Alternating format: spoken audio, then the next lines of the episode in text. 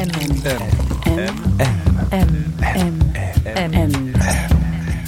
Le goût de M.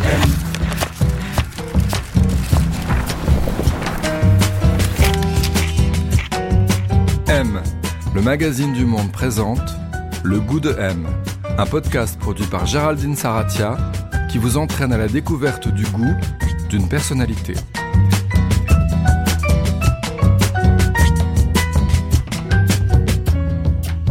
Qu'est-ce qu'avoir du goût Pour y répondre, cette semaine, le goût de M a rendez-vous avec Alice Zeniter, 37 ans. Elle est écrivaine, dramaturge, metteur en scène et désormais réalisatrice de films. Ce qui marque dans son parcours, c'est évidemment tout d'abord sa précocité, un premier roman, 2 1 égale 0, publié alors qu'elle n'a que 16 ans, en 2003, un prix Inter, remporté ensuite pour Sombre Dimanche en 2013, et un prix Goncourt des lycéens en 2017 pour L'Art de perdre, une formidable quête des origines, de liberté aussi, fortement inspirée par sa propre histoire familiale. Zénitaire met en scène Neima, une jeune femme qui part à la découverte de l'histoire de sa famille kabyle, née en Algérie puis venue en France, une histoire dont elle ignore tout et dont le poids pèse encore aujourd'hui sur leurs existences. Elle signe aujourd'hui son premier film, Avant l'effondrement, co-réalisé avec Benoît Volney et interprété par Neil Schneider, Ariane Labed, Souleya Yacoub, un film qui nous projette dans un Paris contemporain plus vrai que nature, caniculaire, envahi par les ordures, et dont les personnages errent et s'interrogent comment aimer, comment s'engager, comment transmettre et vivre pleinement dans un monde promis à un effondrement proche? Allez, pour en parler, ainsi que de son goût et de son parcours, elle nous a donné rendez-vous rive gauche, à Odéon, dans un café bien connu du milieu littéraire et qui a un sens tout particulier pour elle. Bonjour. Bonjour. Bonjour Alice.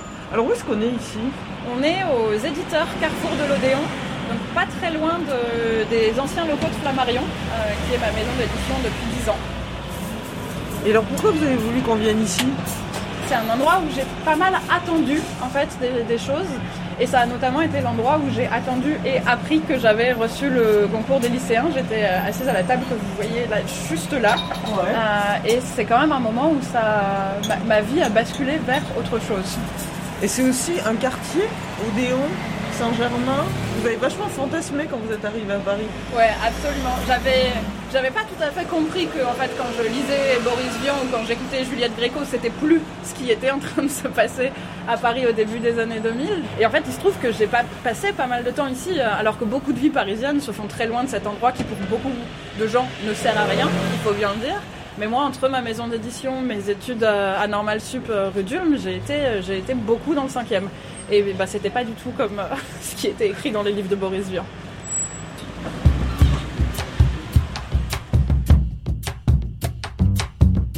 On l'a suivi, on est monté au premier étage, on s'est calé tout au fond du café, relativement paisible, à cette heure-ci de la matinée. On s'est installé autour d'une petite table avec vue sur le carrefour de l'Odéon. Et là, je lui ai demandé quel était le goût de son enfance, celui dans lequel elle avait grandi.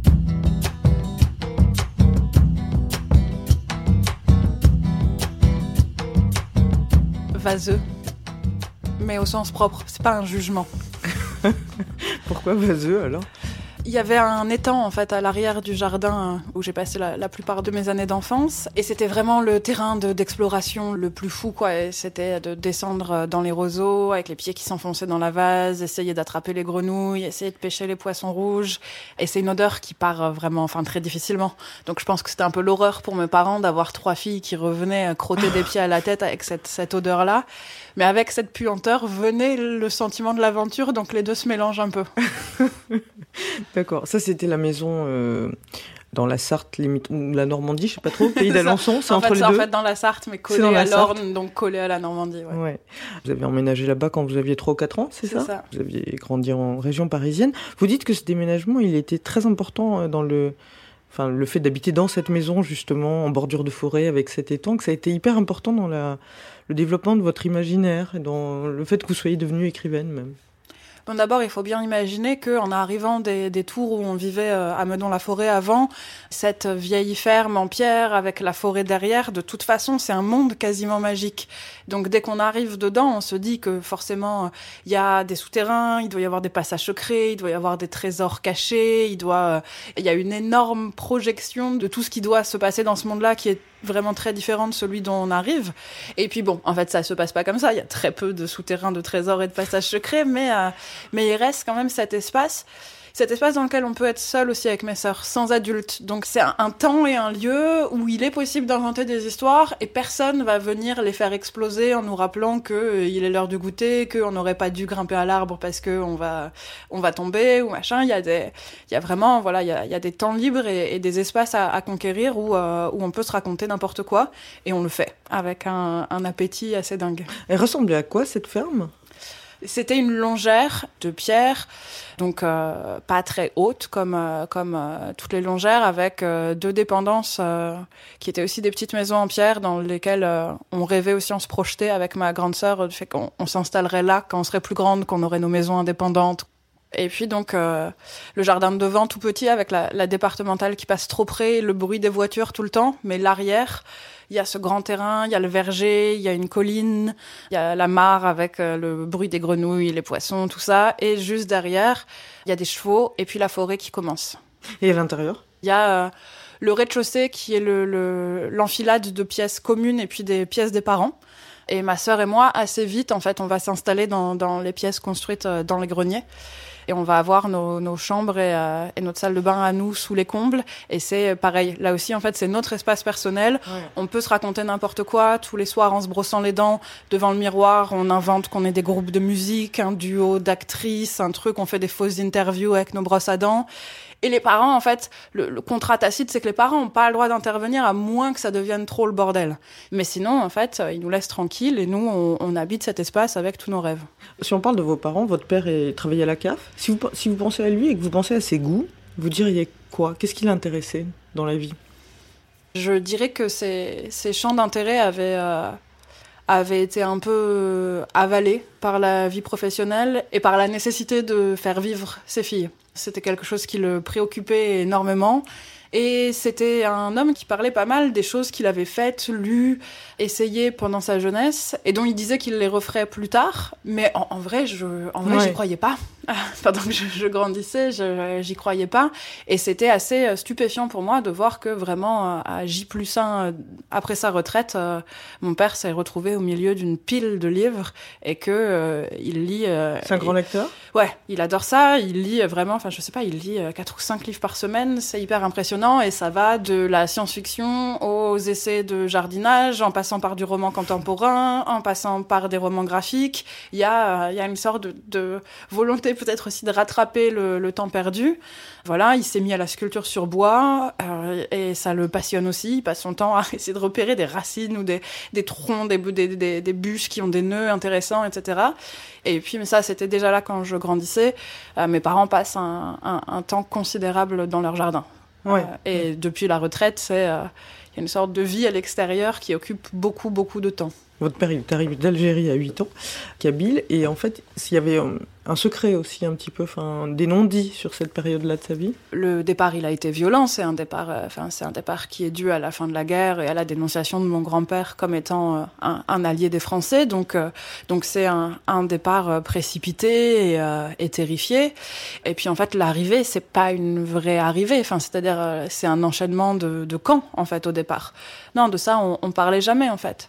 Et votre mère, elle était prof d'art manuel et de techno, c'est ça? Ouais, bah, elle était prof d'art manuel, puis ça a été supprimé et donc euh, elle est remplacée par la techno Exactement. et donc elle est devenue prof de techno. Et elle, c'est quoi c'était quoi ses centres d'intérêt quand vous étiez enfant?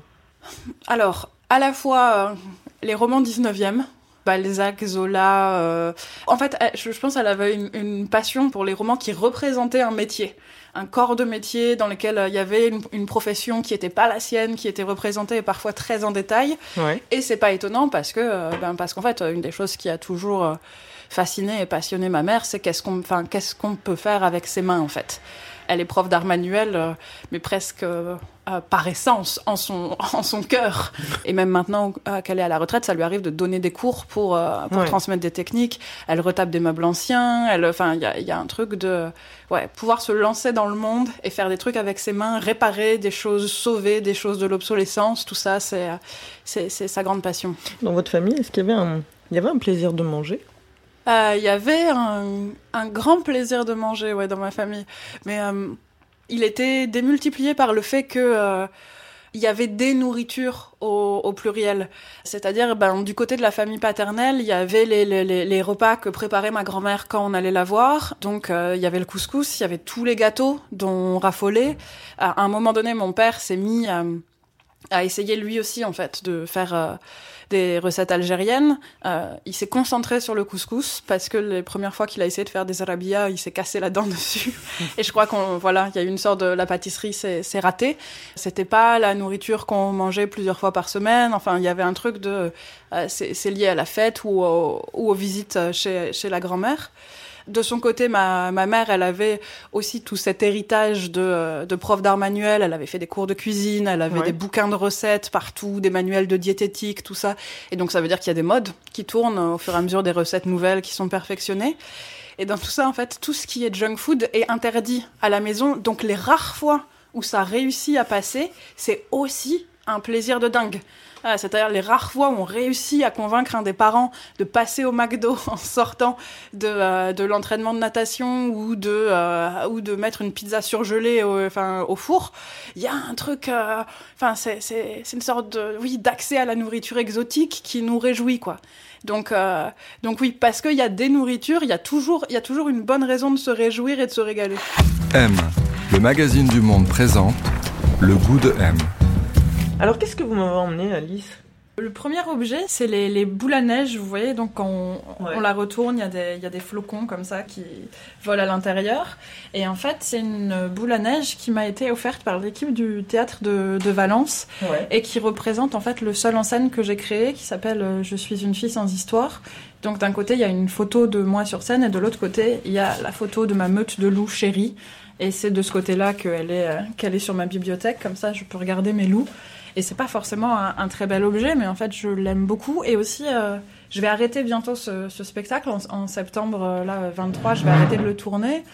J'ai vécu avec pendant plus de deux ans euh, sur scène et à travers la France. Et j'ai peur d'être euh, triste et seule une fois que je l'aurai arrêté. Et donc, euh, du coup, voilà, ce sera mon petit, euh, mon petit souvenir que, euh, voilà, que moi et les loups, on est allés raconter nos histoires sur scène. Qu'est-ce que c'est ça Alors ça, c'est en fait c'est un, un, miroir de poche, ouais. mais je l'utilise pas pour le côté miroir de poche.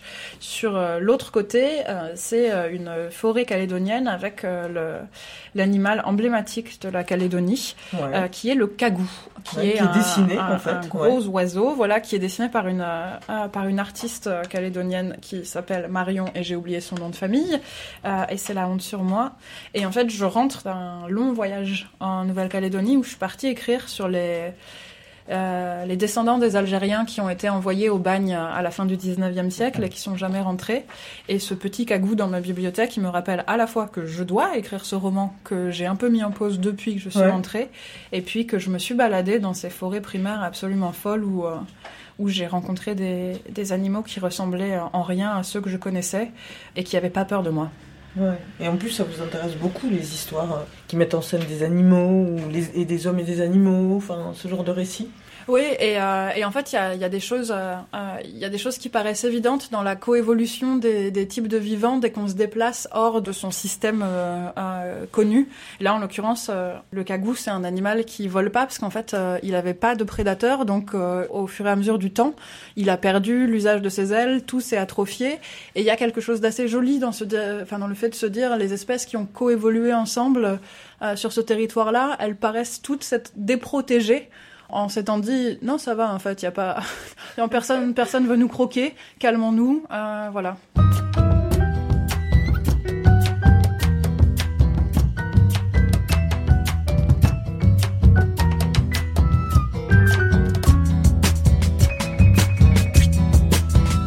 vous si vous pensez à vous qu'est-ce qui vous a intéressé en premier vous diriez? Je pense que les Les histoires m'ont intéressé vraiment très tôt et les jeux de rôle. Le fait de pouvoir se projeter dans un rôle autre. Mais je peux dire, euh, euh, je peux dire déjà que, que c'était une évidence que je me dirigeais pas vers une carrière de comédienne parce que finalement j'aimais décréter et décrire ce qu'étaient les rôles, mais j'aimais pas tant Les que incarner. ça. Voilà, les- le- ce que j'aimais, c'était le moment de déclaration, de dire ok, je suis une enfant perdue, tu es le grand méchant loup, et c'était ça. Voilà, c'était ça le plaisir. C'était, c'était pas ensuite de mettre ça en action. Et donc, vous avez lu beaucoup? J'ai lu énormément, ouais. enfant Et, et d'autant plus, euh, enfin d'autant plus que c'est ma, c'est ma grande sœur qui m'a appris à lire euh, avant l'école. Et euh, Oui, très tôt, vers 4 ans, comme ouais, ça. ouais. Ben ouais, quand elle était au CP, elle me refaisait ses, ses cours quand elle rentrait à la maison. Et il y a quelque chose qui a pris là-dedans, dans, cette, dans cet enseignement chelou. Et je lis très vite. Et depuis mon enfance, en fait, je lis très très vite. Ouais. Et vous Donc, lisiez de euh, tout, enfin, c'est-à-dire ouais. euh, à la fois des classiques, quoi, enfin, euh, Les Misérables, euh, et puis des jeux bouquines, et puis enfin, euh, Ouais, un peu de tout. Les livres de, de science-fiction qui étaient euh, dans, dans la Qui bibliothèque traînaient. de mon père, euh, qui prenaient un peu la poussière, puisque lui, c'était donc un moment de sa vie où il lisait pas. Mais oui, euh, c'est vrai que je, je piochais tout ce que je pouvais, euh, tout ce que je pouvais trouver. Et puis, les bibliothèques municipales aussi, ça a beaucoup servi parce que Beaucoup compté, ouais. Bah oui, parce que en fait, euh, on était, enfin, en l'occurrence, on était trois filles à lire beaucoup. Il n'y a pas non plus un budget livre illimité dans, dans ma famille, et donc comme il faut que ça tourne, vu que vu qu'on on lit très vite, on relit aussi hein, énormément. Mais malgré euh, malgré notre notre appétence pour les relectures, euh, bah, en fait, Mm, euh, mm. la bibliothèque municipale est l'endroit où on va pouvoir trouver des nouvelles choses. Il y a de la compétition entre vous, presque, sur la lecture, sur... euh, Non, il y a, enfin, Ouais. il y a, il y a de la il y a de la compétition en fait. Mais de la euh, bonne pour, euh, compétition, ouais. pour savoir qui, qui va avoir accès en premier à un livre très désiré. Celle qui réussissait à avoir la, la, la primauté sur le bouquin, il fallait pas qu'elle laisse euh, le livre traîner parce que si- il disparaissait et euh, il y avait cette envie de de pouvoir avoir accès tout de suite à ce qui nous avait fait de l'œil. C'était une course à l'accès au livre et pas une compétition à, à la lecture comme tour de force. Rétrospectivement, aujourd'hui, vous sauriez dire euh, le type de récit qui vous plaisait quand... Enfin, vous avez réussi à identifier ce qui vous plaisait vraiment quand vous étiez enfant dans les livres? Il y avait, euh, et, et, d'une certaine manière, ça a assez peu changé. C'est-à-dire, euh, j'avais, euh, j'avais un amour pour deux, types de livres euh, qui étaient très différents. Le premier, qui était des livres qui vraiment étaient le contraire de ma vie d'enfant. C'est-à-dire des livres d'aventure, des livres de lointain, des livres, des livres de voyage. Et en lisant, je m'arrachais un peu à, à cette vie, en fait, très immobile, très dépendante des adultes, qui est, euh, qui est la vie classique des, des enfants, et encore plus des enfants à la campagne qui sont loin de tout et qui ont besoin de mendier des trajets en voiture pour faire n'importe quelle chose. Et puis, il y avait, euh, il y avait aussi une littérature que j'aimais parce que elle me ressemblait, parce que elle mettait en scène des personnages qui se posaient les mêmes questions que moi. Je pense au livre de Judy Bloom, je pense au livre de Mario de Muraille. Voilà, il y avait ce, ce compagnonnage avec, euh, avec des, des, des personnages qui se posaient la question, je sais pas, des, des, des premières règles, euh, des premières histoires d'amour, des rapports tendus avec les parents, de, euh, Oui. euh, de- des trahisons des groupes d'amis, du premier petit boulot pour gagner de l'argent, etc. Et ça, j'adorais aussi, en fait. Que, que j'aimais que la fiction soit vraiment l'étranger et j'aimais aussi qu'elle soit un terrain familier. Est-ce que l'envie de, de lire et d'écrire, elle, est un peu elle a été assez vite concomitante chez vous? C'est-à-dire, vous vous êtes mis à écrire tôt, vous, en fait, très tôt. Vous vous êtes dit que vous alliez faire ça, en fait, enfin, écrire? Oui, en effet, lire et écrire vont ensemble. Ouais. Du coup, pour moi, c'est pas un acte de euh, vouloir faire de la littérature ou devenir écrivain. À ce moment-là, en fait, c'est une pratique et un jeu. Comme l'est la lecture, il n'y a pas de, il a pas de différence. C'est comme, euh, ouais. Euh, et comme le sont les jeux avec les Barbie ou, ou les constructions de cabanes. Et je m'aperçois que c'est un peu différent au moment où je rencontre une écrivaine quand je suis en, en CM2 et que donc euh, cette femme qui s'appelait euh, Caban vient dans ma classe et on, on adaptait en roman photo un de ces, euh, un de ces polars pour enfants.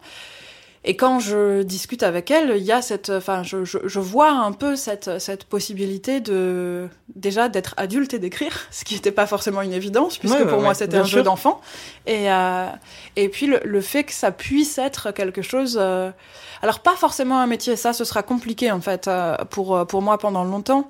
Mais euh, ouais, en CM2, je commence à me dire c'est quelque chose que peut-être je vais faire, euh, je vais faire toute ma vie en fait. Oui, parce que cette femme, elle vous donne aussi des conseils pour euh, comment se faire pour se faire publier quand on a terminé son texte, parce que ça c'est très important d'arriver à terminer déjà, et ensuite de comment finalement euh, identifier des maisons d'édition qui seraient susceptibles d'être intéressées par votre texte, qu'il y a un super bon conseil déjà, et que vous allez appliquer d'ailleurs quelques années plus tard, parce que vous, dans votre parcours, ce qui est quand même bon étonnant évidemment, c'est la précocité, et vous publiez un premier roman, vous avez quoi, 15-16 ans, c'est ça euh, de, moins 1 égale 0. De moins 1 euh, 0. J'ai 16 ans quand il est publié et, et 14-15 quand je l'écris, ouais. Il doit sortir quand je suis en terminale. Vous avez l'impression que vous avez une adolescence très différente des adolescents euh, qui étaient dans votre classe?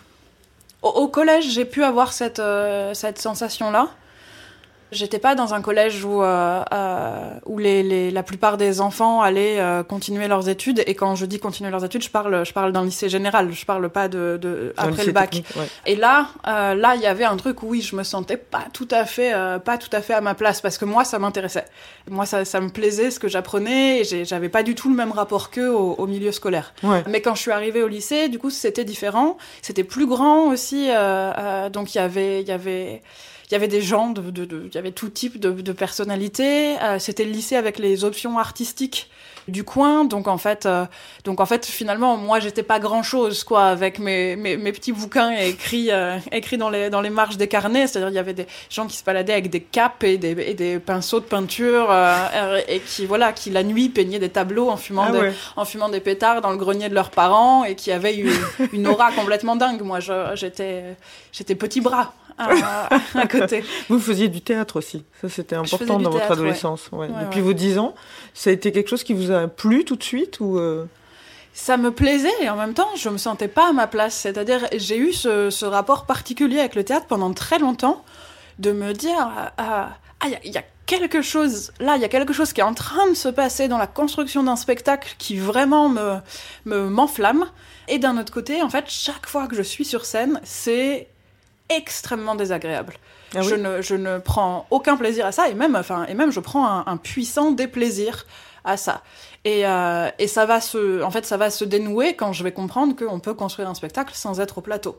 Quand je vais comprendre qu'on peut être metteuse en scène, on peut être assistante de metteur en scène, on peut être dramaturge, etc. Et qu'il y a, il y, a, il y a une place dans, euh, dans ce, ce temps de la création théâtrale qui me fascine sans avoir à, sans avoir à être exposé, à jouer et à, et à porter ce, ce sentiment comme ça très désagréable du ventre changé en pierre et de l'impression ouais. qu'on va vomir toutes les cinq secondes.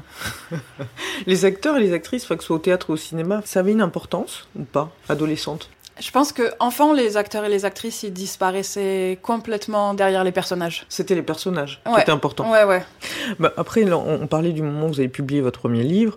Après, vous, vous allez à Paris, en fait, vous allez aller en, classe prépa, et vous dites que c'était un petit peu, euh, peut-être un choc, c'est un peu, c'est un peu fort, mais vous vous retrouvez au milieu de Parisiens euh, super surinformés qui ont tous les codes euh, de ces trucs-là. Vous, c'était, c'était difficile pour vous ce moment-là? Ouais, c'était difficile. Ça mettait en jeu bien plus que ce que j'avais, euh, que ce que j'avais imaginé dans toute une moitié du monde, je, je, je parle un peu de euh, Denise Baudu dans, euh, dans Bonheur des Dames de Zola. Et du fait que quand elle vient travailler dans le grand magasin en fait euh, à Paris, en fait, elle est prête à faire le taf sur euh, sa connaissance de ce qui est à vendre, les prix des articles, comment on parle aux clientes, etc. Ça, elle l'a prévu. Ce qu'elle n'a pas prévu, en revanche, c'est que elle, elle a des manières de se tenir, de parler, la manière dont sa robe d'uniforme tombe, la manière dont sa voix traîne sur tel mot, etc. Qu'il faut qu'elle fasse un travail sur ça aussi, mmh. et que ça fait une double journée de travail, mmh. en fait, euh, euh, que les autres, les Parisiennes, les Parisiennes à la mode, ont pas du tout besoin de faire. Et moi, j'ai ce sentiment-là, en fait, quand j'arrive en prépa. C'est-à-dire, je viens d'un lycée de campagne, je viens d'une filière scientifique, donc il va falloir que je me remette au niveau, parce qu'en fait, en littérature, en philosophie, en langue, j'ai pas du tout eu le même tronc commun que ceux qui, euh, que ceux qui viennent de, de elle. Et ça, je le sais. Mais en fait, euh, je vais aussi m'apercevoir qu'il y a plein de trucs que je sais pas et que j'avais pas prévu qu'il fallait que je sache. Je connais pas les noms des stations de ski euh, dans lesquelles mes camarades vont tous les hivers. J'ai aucune idée de ce dont ils parlent. J'ai toujours peur de dire une connerie. Donc j'avance tout le temps sur des œufs par rapport à ça. Il y a des choses qui me paraissent être des évidences qui sont partageables et tout à coup on me fait honte de mes goûts. Euh, je, voilà, un jour oui. je dis que j'aime le, le, cercle des poètes disparus et on me dit c'est quand même vraiment, enfin voilà, c'est quand même vraiment un film de merde quoi. C'est le et pour moi c'était Et au contraire, c'était plutôt un film élitiste sur l'enseignement de la littérature. Dans, enfin, là où j'ai grandi, c'était plutôt perçu comme ça. Donc je comprends pas. Je suis paumée tout le temps. Et du coup, euh, je dirais pas que j'ai peur tout le temps parce qu'une part de moi s'intéresse à ça. Donc je veux bien faire le taf. à la compréhension de ces codes, de ces gestes. Et à la joie de réussir à passer c'est pas un terme que je connais du tout à l'époque, mais de, je, travaille mon passing, et quand mon passing fonctionne, la joie que je tire de ça, le fait de partir d'une soirée, de me dire personne ici ne sait que je suis euh, euh, une campagnarde des petites classes moyennes arrivées de, arrivée de, de Normandie, eh ben, euh, je trouve ça génial. Et il y a, là pour le coup, il y a un truc du jeu de rôle et du, et du jeu décrète, en fait, d'arriver dans un endroit et de dire, bah, je décrète qu'en fait, je suis une bourgeoise parisienne qui a fait le tour du monde avec ses parents ambassadeurs, moi aussi, et puis d'essayer de, voilà, d'essayer de, de faire en sorte que je sorte pas du rôle. Vous disiez que justement, aujourd'hui, vous en étiez beaucoup revenu de ça, justement, de, de cette envie de ressembler à ça, ou d'avoir les codes de, de cette bourgeoisie-là. Ou... Euh. De ma vie de wannabe bourgeoise, oui. Ouais. D'abord pour. Enfin, je me suis aperçue que c'était pas une vie qui était aussi désirable que ce que j'avais pu me, me, raconter. Donc en fait, donc en fait, l'aspiration vers ça euh, est plus du tout la même. Et puis j'ai aussi compris la violence qu'il y avait, enfin dans, dans la dans la peur du jugement que je pouvais avoir, dans le fait de vouloir l'éviter à tout prix, euh, il y a une violence classiste qui dit que euh, eux c'était les dominants, que j'étais une dominée et que euh, hmm. et que en fait je m'exposais, mais c'est mais c'est ça qui est terrible, mais je tendais le coup à leur couper quoi. Il y avait un truc qui pour moi était d'une évidence qu'on n'inverserait pas les rapports de force, enfin que hmm, hmm. que je n'avais aucun jugement à faire sur leur vie parce que c'était la bonne, parce que c'était ce vers quoi tout le monde devait tendre et ça, c'est vrai que ça, j'en suis beaucoup revenu. Justement, repenser euh, la place des dominants dans les récits, les héros sont souvent des dominants. Euh, ça va beaucoup occuper la suite de votre travail. vous avez publié beaucoup de romans euh, à l'heure où on se parle aujourd'hui. Vous avez été normalienne, ensuite vous avez vécu en Hongrie.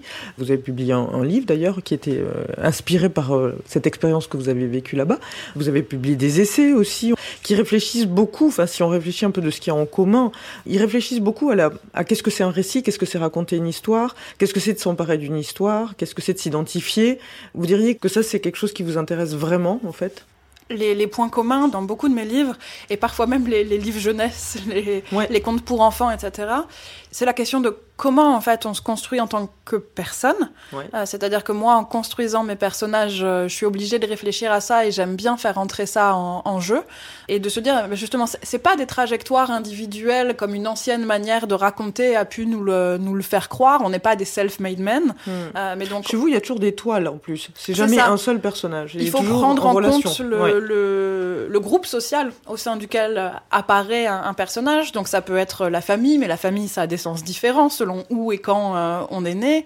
Et puis ça va être la classe sociale, la ville ou le village, le pays. Et je crois que cette idée qui me fascine, c'est aussi de se dire, en fait, les... Euh, les marginaux, ceux qui s'imaginent être euh, en permanence coupés de l'histoire nationale, ils sont également pétris en fait par cette histoire nationale. Ça, c'est vrai que c'est ce que j'essaye de, de raconter beaucoup, avec aussi cette idée qu'en fait j'essaye de raconter des personnages qui eux-mêmes ont du mal à se mettre en récit puisqu'ils savent qu'ils n'appartiennent pas aux existences qui normalement sont racontées. Donc, euh, ils ont des problèmes d'identité, ils sont un peu à côté. Je pense euh, la jeune femme qui ouvre l'art de perdre, euh, Naïma, c'est ça, qui, qui, a des gueules de bois et puis voilà, qui est un peu rattrapée par un passé qu'elle connaît mal et puis qui qui n'arrive plus à vivre, quoi, quelque part, en fait, quoi. Ben, parce qu'en fait, elle sait pas exactement quoi se raconter. C'est vraiment ça. C'est-à-dire, euh, elle a laissé de, de côté l'histoire familiale et algérienne euh, pour se construire une, une, trajectoire comme ça de jeune femme qui réussit, une trajectoire de transclasse, une trajectoire euh, qui l'arrache à la campagne, la projette dans les hautes sphères de la vie culturelle parisienne. Mais d'un autre côté, en fait, elle s'appelle Naïma. La simple vue de son visage, de ses cheveux, provoque des questions sur ses origines. Et sur ces origines-là, en fait, elle a la même histoire qu'elle raconte depuis 30 ans et qui est un paragraphe de trois lignes et demie sur le fait que son père est parti, mais que jamais la famille est retournée, que c'est à cause de la décennie noire, que etc. Et que dès qu'on lui demande de sortir de ce paragraphe-là, c'est le vide. Et donc, quand tout va bien, on réussit à, danser au-dessus du vide. Et puis, quand la gueule de bois arrive et fracasse les frontières euh, habituelles et les repères euh, auxquels on s'accroche pour avancer dans la vie, eh ben il y a des choses qui commencent à, voilà qui commencent à s'engouffrer, des souvenirs, des, des phrases qui tournent en boucle et l'impression qu'il manque quelque chose, que l'histoire de la famille est un grand trou. Et du coup, vous vous réfléchissez à ça quand vous écrivez à ce qui manque? Ouais, ça aussi c'est quelque chose que j'aime bien en fait le, le fait que on, on s'aperçoit beaucoup des manques de manière rétrospective quand on est en train de vivre dans un manque, ben finalement, euh, comme la chose n'est pas là et qu'on ne l'a jamais eu, on, on repère pas forcément qu'elle est pas là. Et donc, euh, quand je construis des personnages, c'est vrai que j'aime bien me dire, euh, c'est quoi le point aveugle de telle ou telle personne? Qu'est-ce qui manque et qui est pas forcément bien repéré? Et comment comment je construis un personnage autour de ça?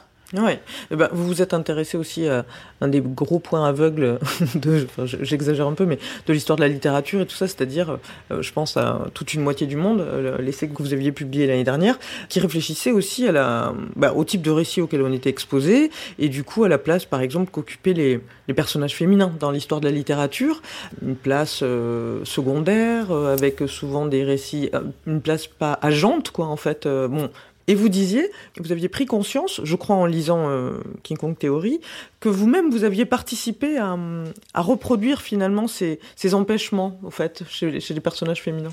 Oui, absolument, parce que euh, la manière, euh, enfin la manière dont on lit, les, en fait, mais, mais pas juste dont on lit. Enfin, je réfléchis dans toute une moitié du monde à la fiction, incluant euh, les, les, les, films et les séries dedans. Ouais. Mais la manière dont on fréquente les fictions, elle va évidemment nous donner des, des, cadres, nous façonner dans le monde réel. Et on va reproduire en fait des, des, des choses euh, auxquelles on a été habitué par la fiction. Et c'est vrai que la plupart des personnages féminins en fait euh, dans les fictions que j'ai fréquentées, elles sont là en tant qu'amoureuses. Donc, euh, euh, soit elle, euh, folle amoureuse d'un homme, soit objet de désir d'un homme, mais dans les deux cas, ça veut dire qu'en fait, c'est des femmes, c'est des femmes désirables et c'est des femmes d'un certain âge, c'est-à-dire elles sont forcément nubiles, elles sont, enfin, donc c'est une catégorie assez, en fait, assez étroite de la population, quoi. On a, on a en fait une surreprésentation de jolies femmes entre 15 et 25 ans, et puis quasiment rien avant et après, et, et je m'aperçois, oui, quand je lis King Kong Theory, que moi-même, quand je crée des personnages de femmes, je crée des personnages de femmes qui peuvent être désirés par euh, mes personnages masculins. Je me mets à me, à me surveiller pour ouais. ne plus commettre des erreurs, parce que c'est insupportable de penser que, en théorie, je suis totalement d'accord avec euh, ce que raconte euh, Despentes dans King Kong Theory et que je suis même, enfin, je suis même ravie de pouvoir entendre enfin ça, de, et puis avec cette langue-là, d'être de, bousculée par le rythme de ça, mais tout en pensant, tout en pensant, mais, mais bien sûr, mais c'est ça, mais, et que, en pratique, en revanche, je suis plutôt du côté des choses qu'elle dénonce. Si je regarde ce que j'ai produit comme, euh, comme œuvre culturelle, eh ben, en fait, je suis du, du côté des, des gens euh, dont on rit en lisant le chapitre bas lieutenant, dont on se moque, dont on dit ah ah ah, c'est pas possible d'être aussi has -been. Donc, euh, donc oui, je me, ouais. je me reprends en main, quoi. Ouais. Donc l'enjeu pour vous aujourd'hui, il réside beaucoup dans justement comme ça l'invention de essayer d'inventer des, des bah, de, de répondre à ces parts qui manquent et d'inventer des nouveaux récits. Oui, c'est de réussir à trouver des nouvelles manières de raconter pour raconter celles et ceux qui n'ont pas été racontés. Je considère que ça suffit pas de reprendre en fait les mêmes euh, les mêmes vieilles narrations et de remplacer un personnage par un autre. Si on garde les, les, les mêmes manières de, de, mettre en lumière et de raconter, on continuera à dire les seules vies qui nous intéressent dans la fiction, c'est les vies des personnes puissantes, capables de retourner une intrigue en quelques actions, capables du euh, héros. Mmh. Oui, voilà. Et du coup, c'est la limite pour moi. C'est la limite d'œuvres comme euh, comme Captain Marvel pour moi, ça ne change rien d'avoir mis une femme, puisque de toute façon, c'est l'histoire de quelqu'un qui a toutes les puissances du monde et qui peut en fait se battre, déplacer des planètes, soulever des immeubles, etc. Et donc la question de mais comment on raconte en revanche euh, euh, ceux qui étaient dans les immeubles qui s'effondrent, celles dont la vie se limite à un espace hyper restreint entre euh, les charges domestiques à faire à la maison et l'école des enfants qu'il faut aller chercher, comment on raconte les répétitions? Quand on raconte pas des attaques exceptionnelles de grands méchants venus d'ailleurs, comment on raconte mmh. une vie qui se répète? Et en la racontant en disant ceci sera votre point d'attention parce que c'est ça au fond la fiction, c'est une captation de l'attention pendant un temps déterminé sur quelque chose dont on dit C'est ça qui importe. Maintenant, c'est ça qui importe. Et donc, euh, pour moi, il y a cette envie de dire, euh, c'est ça qui importe à propos de vie qui sortent complètement Mm. des, des, des clous héroïques. Et il y a aussi comment on raconte aujourd'hui un récit qui correspond euh, au monde dans lequel on vit, c'est-à-dire un monde qui est... bon, il y a une catastrophe écologique, il y a une logique d'un un effondrement qui va venir quelque part. Vous co-réalisez ce film qui s'appelle euh, Avant l'effondrement avec Benoît Volney, et euh, en fait où c'est euh, l'histoire de Niels Schneider qui reçoit un test de grossesse et ça le bouleverse complètement. Lui, il travaille dans la politique, donc il y a toute la question de l'engagement.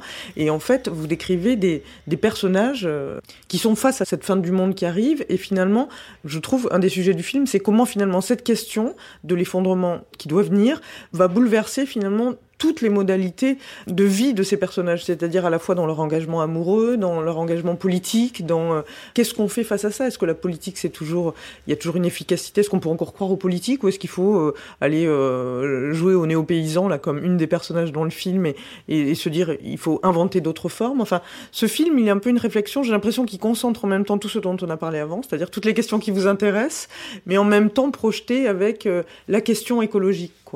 La question du comment vivre, euh, c'est une question que la littérature et le, et cinéma euh, se posent énormément en temps normal.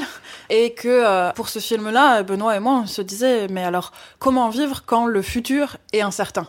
Là, ça ajoute, euh, ça ajoute un autre niveau de complexité et de, euh, et de possibles doutes paralysants parce que euh, le rapport au temps, il est, euh, il est atomisé par, par cette chose. C'est ce qu'on voit dans la manière dont les médias couvrent, par exemple, les, rapports du GIEC. La première information dont on s'empare et qu'on va retrouver dans les chapeaux, c'est la question du laps de temps avant l'augmentation de température. Alors, est-ce que c'est à 20 ans? Est-ce que c'est à 30 ans? Est-ce que c'est à 50 Est-ce qu'on voit? C'est qu'en fait, ce laps de temps, il se réduit. On se disait avec Benoît, nous, on a grandi, on a grandi dans un monde où euh, euh, on pouvait encore avoir l'impression que le monde était infini et plein de ressources. Et puis les décennies passent et en fait, on s'aperçoit que c'est pas ça du tout. En fait, euh, que en fait, euh, on, on a cohabité avec des espèces qu'on a assassinées plus ou moins rapidement et que maintenant la question c'est, enfin, c'est combien de temps on va pouvoir, euh, on va pouvoir tenir. Hmm.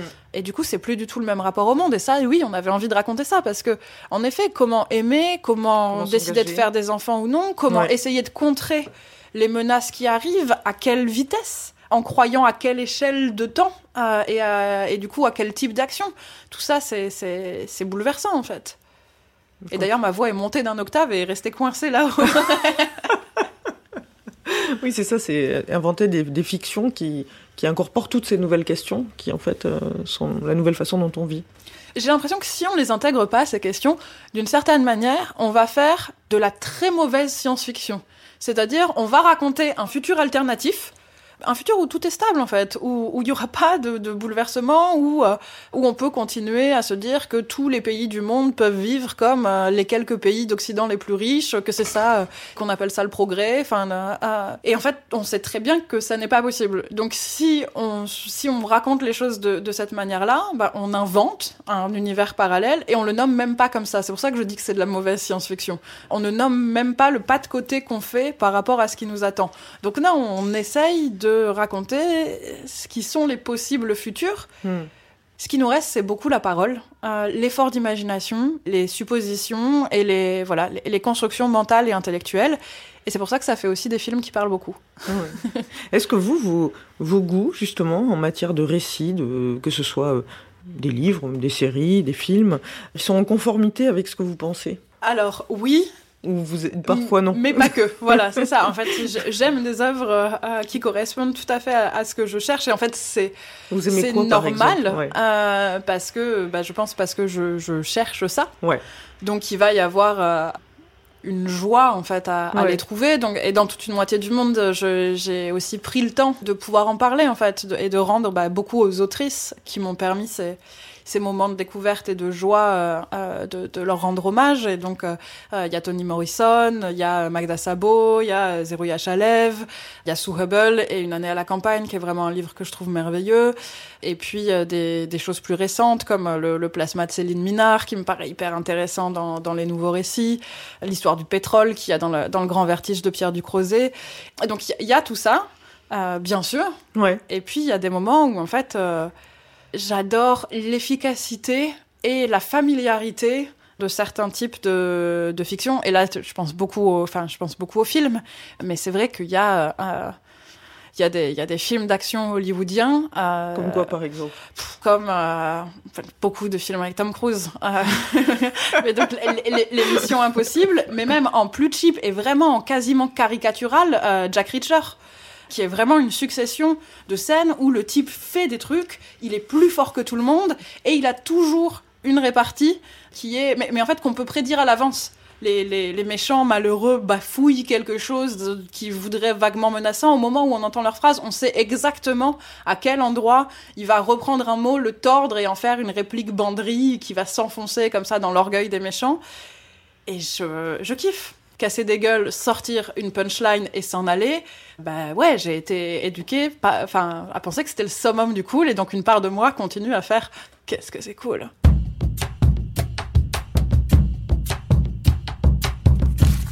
M. M. M. M. M. Le goût de M. Et alors ça, qu'est-ce que c'est? Alors ça, c'est euh, une carte postale qui avait été faite pour euh, la sortie de, euh, de Ouvrir la voie de Amandine Gay. Et donc une carte postale sur laquelle on peut lire On nous a jamais attendu. Et en fait, euh, moi, quand j'étais plus jeune, j'avais tendance à peindre des citations qui me portaient sur les murs de mes appartements, puis après de devoir repeindre et puis réécrire quand je voulais changer de, de citation. Mais j'aime bien avoir des murs qui parlent ou des meubles qui parlent, ça dépend, euh, ça dépend où je les écris. Et maintenant, en fait, j'utilise des citations qui peuvent changer de manière euh, plus simple. Et donc beaucoup, beaucoup des cartes postales. Là, il y a celle donc du, du film d'Amandine. Ça qui vous me... marqué ce film? Ouais, mais en fait celui-là est, euh, est, une histoire à soi aussi. Moi, je suis une, en fait, je suis une grande spectatrice de documentaires et je trouve qu'il y a, euh, euh, en fait, il y a une forme d'art dans ces manières de faire qui est souvent sous-estimée, alors que, en, fait, les formes de documentaires, donc ouvrir la voie, c'est des têtes parlantes. Une histoire à soi, c'est du travail sur les images d'archives. Mais le fait de faire ces, ces choix-là, qui sont en fait des choix très contraignants, ça veut dire que chaque intime variation va créer une symphonie différente euh, et, moi j'y suis très très sensible. Et puis euh, on nous a jamais attendu. C'est aussi quelque chose dont, euh, ben, on a pas mal parlé. Enfin de ma période wannabe bourgeoise et du fait de s'apercevoir que ben, même si on arrive à arriver dans cette classe supérieure, personne n'est là pour boire le champagne avec nous et faire cette fête parce que pour eux, ça leur est égal. et donc, du coup, bah, on s'en va pour pouvoir faire la fête avec celles et ceux qui comptent vraiment.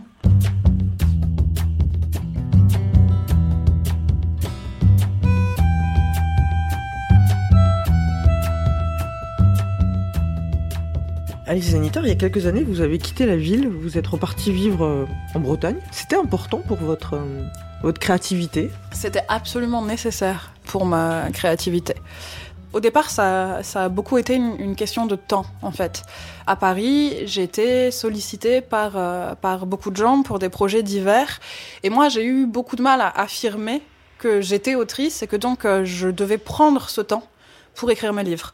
Ça m'est paru pendant très longtemps prétentieux, euh, vraiment, enfin même euh, détestable. Mmh. J'avais mmh. j'avais peur mmh. de, de, froisser les gens, et donc en fait je faisais passer ça derrière toutes les demandes des autres étaient plus pressantes et plus urgentes que le temps que moi je, je consacrais à l'écriture. Donc il y a eu à un moment donné un effet de fuite, tout simplement, de se dire euh, je vais partir de la grande ville et en fait quand on me demandera quelque chose, de venir écrire un dossier pour des subventions, de venir euh, faire un regard extérieur sur un spectacle, de prendre un café pour parler d'un nouveau projet, je répondrai d'accord, mais je suis dans l'écho d'Armor et je viens pas avant deux semaines et la majorité des choses vont tomber toutes seules, ce qui est vrai. Et par ailleurs, une fois que j'ai eu fait ça, la vie que je menais là-bas, elle, elle est devenue euh, non abandonnable. C'était impossible. Enfin, au départ, je suis partie en me disant que peut-être je retournerai à Paris. Et après quelques mois là-bas, je me suis dit non, en fait, je, je, veux, je veux vivre ici dans ce temps-là. La proximité euh, avec l'eau aussi, elle est importante pour vous, non? Ouais, il y a quelque chose de, en fait, de bêtement fascinant. Je crois que, je crois que l'humanité s'en, s'en remettra pas et que le homme libre toujours tu chériras la mer, euh, c'est pas une connerie. c'est, c'est aussi pour ça que ah, il y, a, y a cette scène dans le, dans le film où euh, ils vont à la mer. Ils vont à la mer parce que avec Ryan Labelle. Devant ça, justement, on parlait du futur incertain, de, des angoisses, du comment vivre dans ce monde qui se délite. La mer, on a beau savoir que en fait, elle aussi, elle pâtit de cette crise climatique. De quand on regarde son immensité, c'est un espace qui est sans cicatrice. Oui. Et donc en fait, Vous on a, la- on l'impression qu'elle pourra se reformer toujours. Et devant cette force indomptable, ben, il y a parfois des moments de panique, mais aussi parfois un, un soulagement Hmm. terrible à se sentir si petit. On n'est pas chez vous, mais racontez-moi, vous avez quelle relation avec les objets qui vous entourent? C'est important pour vous ou pas? Les objets sont hyper importants pour moi parce qu'ils racontent des histoires. Ouais. Et donc en fait, j'ai pas un très bon sens de la déco. J'ai pas un bon œil pour les couleurs. Je mets des trucs côte à côte et puis après coup, je me dis ah oui, ça jure vraiment. À quel moment j'ai pensé que ça pouvait bien aller. C'est pareil pour mes plantes et ça c'est terrible parce que les déplacer, ça demande un petit peu plus de euh, un petit peu plus de logistique et de risque de les tuer quoi. Ouais. Mais donc les, les objets, il y a beaucoup ça en fait, les objets qui sont chez moi, sur les étagères, sur la cheminée, c'est des objets qui vont me raconter un moment de ma vie, un rapport avec quelque chose. Qui... C'est une sorte de petit rappel en fait. Je, je mets des objets en évidence et c'est des objets qui me font coucou. Et du coup, je les, je les change parce que j'ai pas envie d'être saluée par les mêmes objets tout le temps. Et les vêtements, c'est important pour vous? J'ai beaucoup de vêtements parce que j'aime bien la possibilité de me déguiser. Mais j'ai beaucoup de vêtements que j'utilise très peu parce que j'ai beaucoup la flemme de me déguiser. Mais j'ai dans mes armoires euh, de quoi euh, sortir euh, habillée comme si j'étais une cowgirl, pas call girl, hein, cowgirl, genre vraiment des trucs. j'ai des Santiago et des, et des, et des futes et des ceinturons et des trucs comme ça. J'ai des choses qui font euh, femme fatale. J'ai des trucs Ouais, d'intellectuels du Paris des années 50 et, et j'aime bien l'idée que je pourrais sortir déguisée. Et la plupart du temps, je suis juste en, enfin, je suis juste dans les fringues les plus confortables que je puisse trouver. Euh, mais, euh, mais voilà, c'est Ouais. encore beaucoup des questions de signes. Je suis aussi quelqu'un, genre, qui met du mascara par politesse, par exemple. C'est-à-dire, c'est pour montrer que j'ai fait un effort physique qui signale le fait que cette situation n'est pas une situation ordinaire. Oui. C'est pas parce que euh, je trouve que je suis plus jolie avec du mascara, mais il y a un truc C'est un code. Ouais. voilà, je dis, euh, genre, bah, regardez, on est en soirée. J'ai- mis du mascara parce qu'en fait, c'est une sortie et je sais que c'est exceptionnel. Ouais, donc, ouais. pour vous indiquer que je me suis pas juste traînée comme ça dans mes trucs de tous les jours et que je suis en mode sortie festive, ceci l'indique, voilà. Ouais, mais sinon, ils vous disent. Votre goût à vous, c'est, une- c'est vous disiez, c'est des vêtements plutôt confortables, c'est quelque chose de pratique, c'est quelque chose qui Oui, vous euh, permet de faire ce que vous avez à faire? En fait, je campagne. vis vraiment à la campagne. J'ai un jardin immense qui est euh, boueux, une, im- enfin une grande partie de, de Ouais. l'année. Je me chauffe au bois, donc en fait, il faut que je fende des bûches, que je Ouais. rentre des bûches, ce qui veut dire me, me retrouver euh, couverte de petites échardes, etc. C'est vrai que ça- oui, ça appelle, euh, ça appelle des, des, des vêtements de, de travail en fait, ou des vêtements pratiques. Et puis, euh, et puis il fait, euh, il fait assez froid l'hiver dans ma Mm. maison, donc euh, on parle aussi d'avoir euh, des grosses polaires, des chaussons fourrés, enfin de, Mm. ouais. Vous êtes déjà tombée amoureuse de quelqu'un dont vous n'aimiez pas le goût? Je crois pas. Je suis tombée amoureuse de gens qui avaient des goûts très différents des miens, mais l'amour crée cet effet aussi, enfin chez moi en tout cas, en fait, il crée un peu un, effet d'admiration, ce qui, ce qui peut parfois être euh, dangereux. Mais du coup, les goûts de l'autre, quand bien même très différents des miens, deviennent des choses qui sont désirables. J'ai envie de connaître ça, j'ai envie de partager ça. Parfois, je remplace même mes, mes goûts par les siens dans, une, dans un effacement assez dangereux, mais qui m'arrive souvent en, amour. Et je crois, non, que je, je crois que je suis jamais, euh, je suis jamais, en tout cas, restée amoureuse de quelqu'un dont je n'aimais pas les goûts. Il y a un moment assez rapidement où ça a fracassé le sentiment Ouais. amoureux naissant. Ça veut dire que vous n'aimiez plus. Ouais, c'est ça. Quel type de goût vous plaise? J'aime, euh, j'aime les odeurs que produisent les plantes écrasées qu'on ne sait pas qu'elles étaient là et on a marché dessus. J'adore le chant des oiseaux. En fait, j'aime, beaucoup les, choses aussi qui ont une évolution sur un, un laps de temps assez court et qu'on peut déceler. Donc euh, les oiseaux, j'adore ça parce qu'en fait, c'est pas les mêmes selon le moment où on se réveille, quand on avance dans la journée, puis ils disparaissent quand il fait trop chaud et ils reviennent le soir. J'aime beaucoup l'ivresse de deux verres de vin, un peu moins celle d'après, mais en fait, euh, j'ai jamais réussi à la garder longtemps sans basculer dans le, dans le trop. J'adore rire.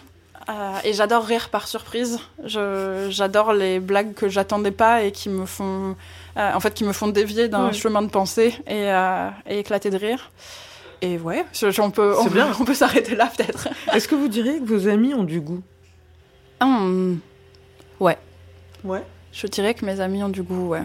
et que c'est une des choses, euh, c'est une des choses que, que j'aime bien chez, chez elle et eux. Et après, c'est. Ça veut dire quoi pour vous? Ça veut dire, en fait, c'est ça qui est, euh, c'est ça qui est assez compliqué, d'où l'hésitation avant Ouais, de ouais, répondre. ouais. Parce que pour moi, ça veut dire aussi un certain niveau de connaissance dans un domaine et donc euh, pouvoir avoir vraiment trouvé dans ce domaine-là le chemin qui nous va ou qui nous va pas et du coup pouvoir l'ouvrir aux autres. Pour moi, avoir du, avoir du goût, c'est aussi pouvoir accepter le goût des autres différents et savoir comment on sort de sa construction de préférence esthétique pour pouvoir euh, conseiller quelqu'un d'autre. Mais c'est flou hein, comme, euh, comme explication.